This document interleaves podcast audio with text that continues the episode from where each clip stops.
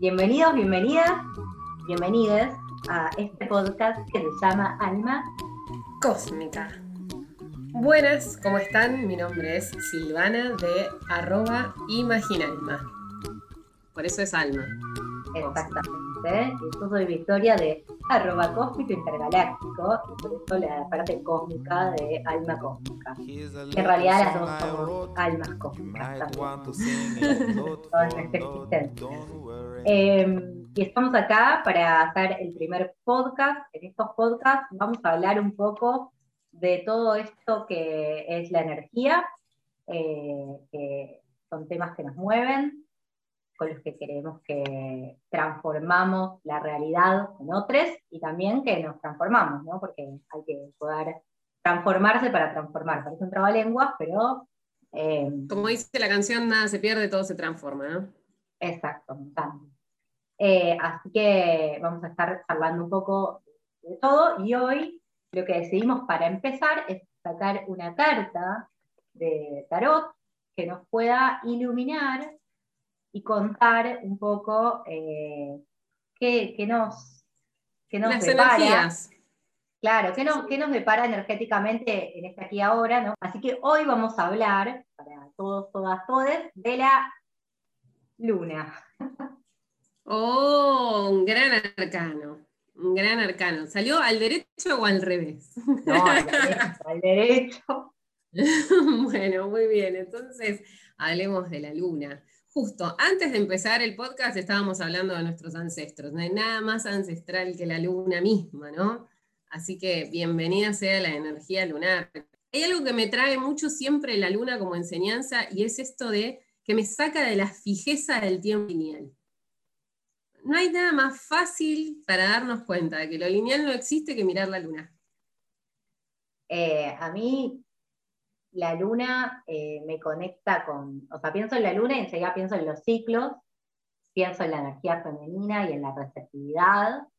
Eh, también pienso en la oscuridad, pero no desde un lugar como malo, comillas, ¿no? Sin catalogar en malo o bueno, sino desde un lugar de, introspección, de revisión, de llevar también eh, algo de luz a esa oscuridad, reconociéndola, porque si la negamos, no la habitamos y por tanto tenemos un problema, porque es cuando nada, eh, olvidamos eh, nuestro sentir o, no le prestamos atención a, a esto, al cuerpo, a, lo que nos pasa, a la emoción. Para mí es una carta súper acuática, la luna.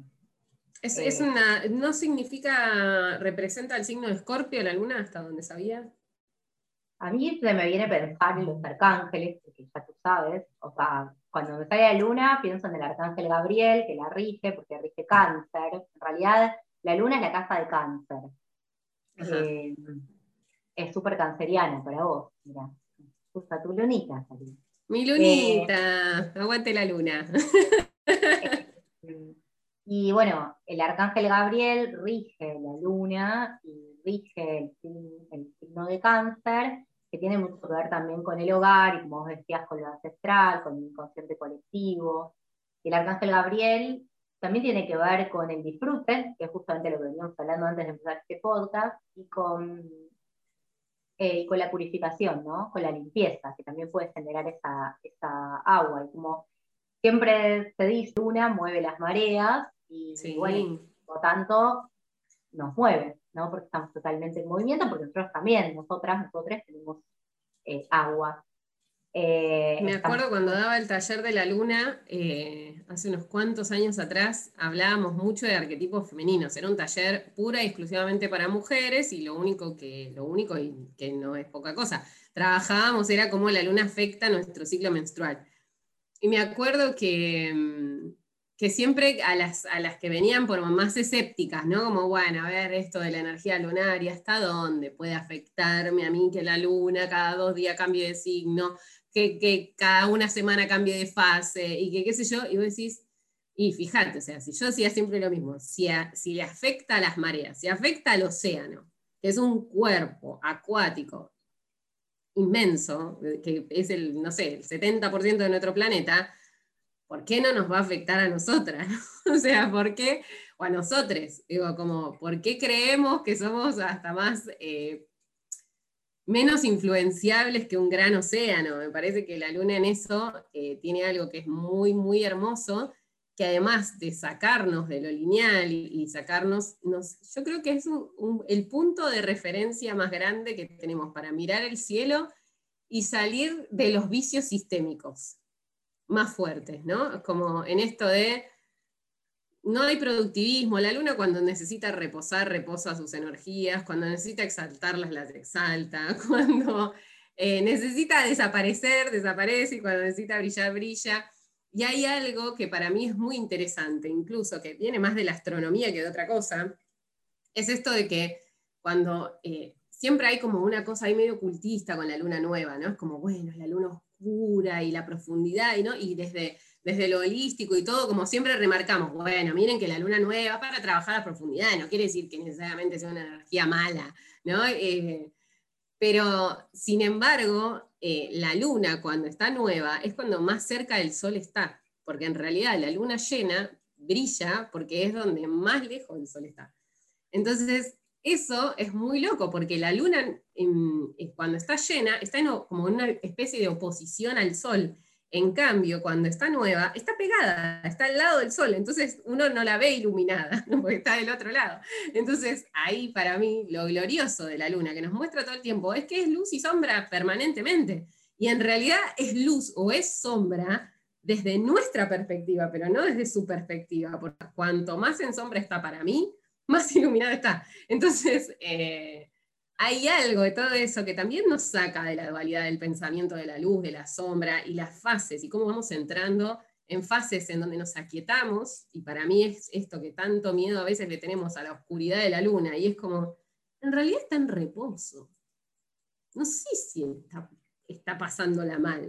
está, en reposo, no está hiperproductiva, pero está en reposo. O sea, eh, creo que ahí en esas cosas como siento que la, luna todo el tiempo me, lleva a un, como bueno, ¿no? La luna en cáncer, pero digo, como que es mi referente ahí arriba para decir, che, mirá que hay otra forma, ¿eh? no es la sistémica nada más. Bueno, yo pensaba que alguna vez abriendo registros con vos, vos me dijiste algo así como, no se puede ser siempre Artemisa, ¿no? Porque esto que decías que hay arquetipos femeninos de la luna, y como, bueno, Artemisa quizás es justamente el arquetipo de la luna en acción, pero después también hay momentos de, silencio, de repliegue, y creo que justamente el empezar a sentirnos en consonancia con la naturaleza, empezar a entender que somos uno con la naturaleza, es también lo que nos da la posibilidad de integrar eso a nuestro día a día. Porque este sistema nos lleva a estar todo el tiempo a full, no parar ni un minuto. La luna viene a enseñarnos también la receptividad, que tiene que ver con detenernos y abrirnos, ¿no? ese detenerme y abrirme a esperar otra cosa. Si yo estoy todo el tiempo dando, todo el tiempo afuera, todo el tiempo luchando, en ningún momento eh, tengo el tiempo que necesito para mí. Mirá qué loco porque tiene que ver con lo que hablábamos antes también, ¿no? Todo, eh, perfecto, la llamamos. Eh, claro, porque digo, es esto, es como si yo lo ponemos, porque antes estamos hablando como si todo el tiempo elijo hacer actividades, hago una actividad, otra actividad, otra actividad, otra actividad, qué momento me estoy dando para detenerme y revisarme, ¿no? No revisarme en el sentido de buscar, o, sino como simplemente incluso de disfrutar, detenerme para parar a, hacer uso de todo eso que, en el momento de, mayor esplendor fui generando, captando, ¿no? Como, me gusta pensar como en, las fases, que esto siempre es algo que cuando uno comenta, bueno, ¿cuándo tengo que hacer un ritual? ¿no? Como esto de, bueno, la luna, en la luna nueva, algo muere y algo nace.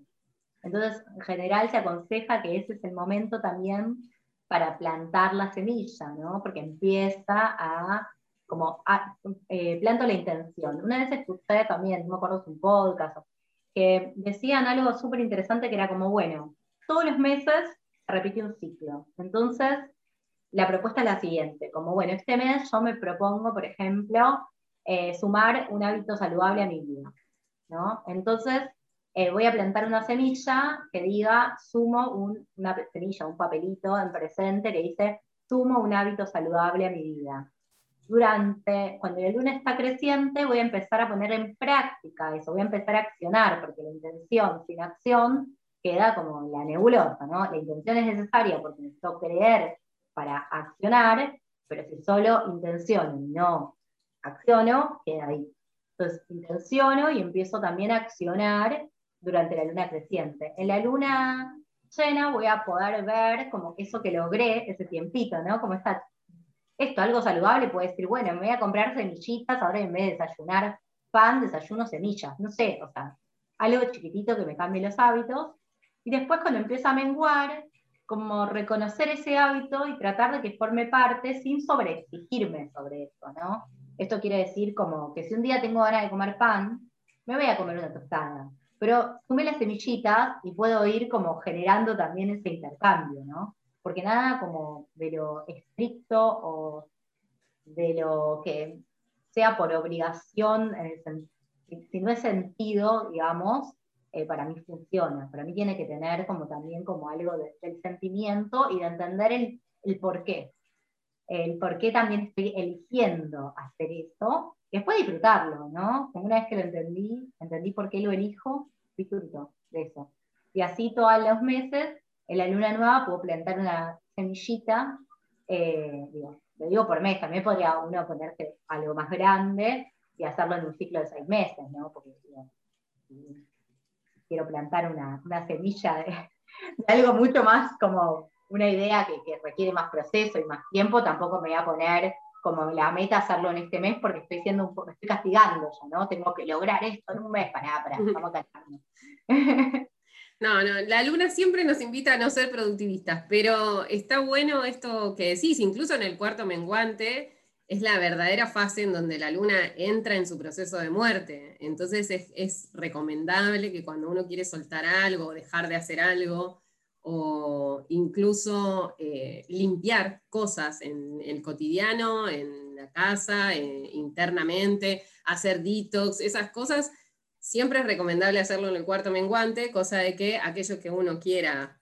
dejar ir, eh, aprovechar esa energía de destrucción. La luna también está muy regida por las energías femeninas, entonces también nos marcan estos procesos muy energéticos femeninos de creación y destrucción. Entonces, ahí también es importante como ir sintiéndonos. Para mí la luna también rige tanto lo sutil, lo inconsciente y las energías que nos rodean, que puede ser como el lugar más rápido en donde uno pueda abordar si quiere empezar a hacer esto de, bueno, a ver, me conecto con la energía que me rodea y bueno, creo que el primer y gran lugar a donde uno puede ir para empezar a conectarse con eso, si no son los astros, es la luna, ¿no? Es como decir, bueno, ok, a ver, esto está todos los días en el cielo, lo vea o no lo vea, y de alguna manera nos marca, nos, nos marca un montón la energía de la luna, cosas del cotidiano, cosas de las de las costumbres internas, incluso para las mujeres que,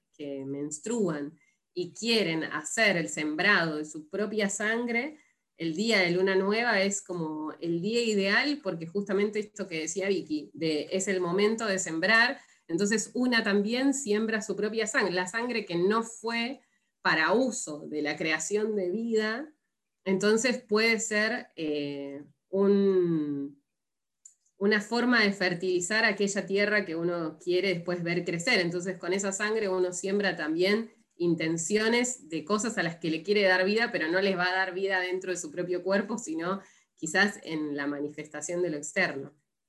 Está buenísimo lo que decís. Eh, y pensaba también en la luna, en la carta, eh, la frase el tarot de hoyo, habla de la luna como más allá de la ilusión, ¿no?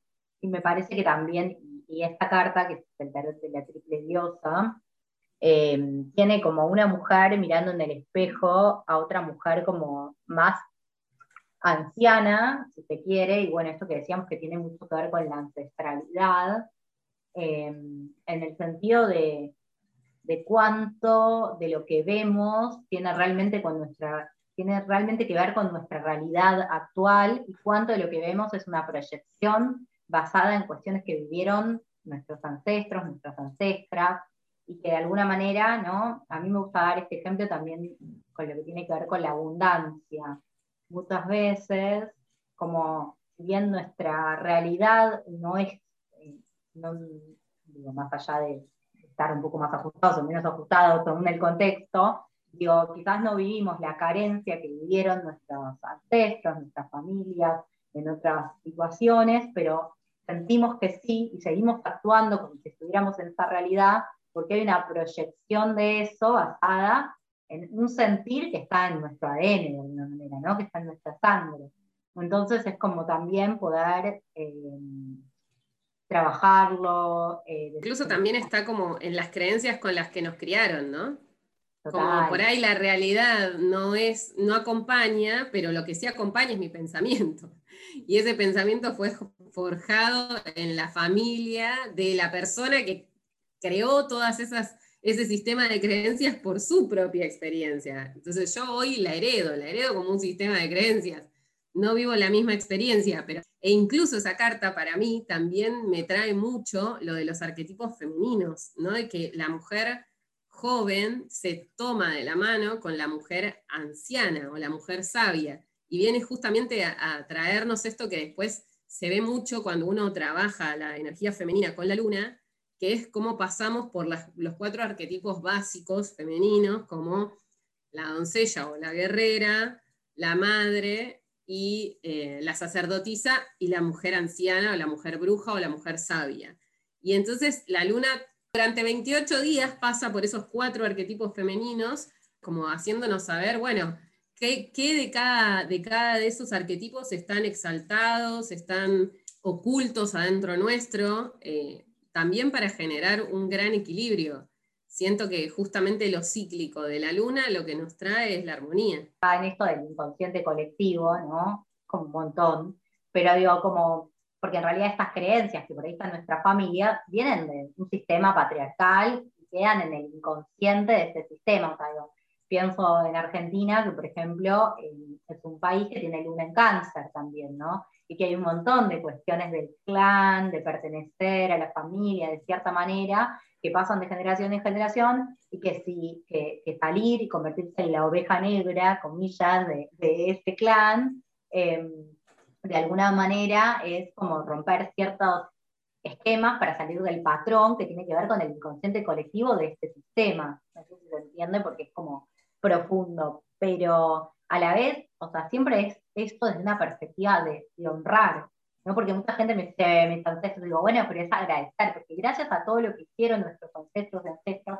hoy estamos acá, y digo también, tuvieron sus posibilidades y sus limitaciones en relación a las realidades que vivenciaron, donde sí quizás había mucha falta, ¿no? donde sí eh, había muchas complicaciones, y no quiere decir que hoy las personas que estén escuchando no las tengan, pero digo, el contexto es diverso.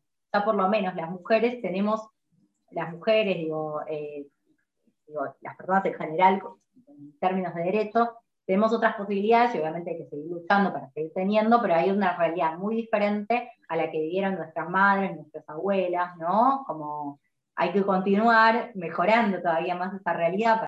Y creo que vos y yo podríamos seguir hablando de esto tiempo, pero entiendo que los podcasts tienen que tener un tiempo para que la gente los escuche, ¿no? Incluso también lo que puede pasar es que si les gusta mucho lo que venimos hablando, pueden llegar a mandarnos eh, un mensaje a cualquiera de nuestros Instagram y nos pueden decir, quisiera que profundicen sobre esto de la luna o quisiera que profundicen sobre los ancestros, sobre la energía femenina, los arquetipos, y nosotras lo haremos. Lo que vamos a hacer es eh, compartir esto en nuestro Instagram. Les, también, si tienen ganas de difundirlo con, amorosamente y compartirlo, siempre viene bien. Y eh, bueno, también podemos poner alguna platita después en nuestras historias para que puedan elegir el próximo tema. Perfecto. Muchas gracias por estar ahí. Hasta luego.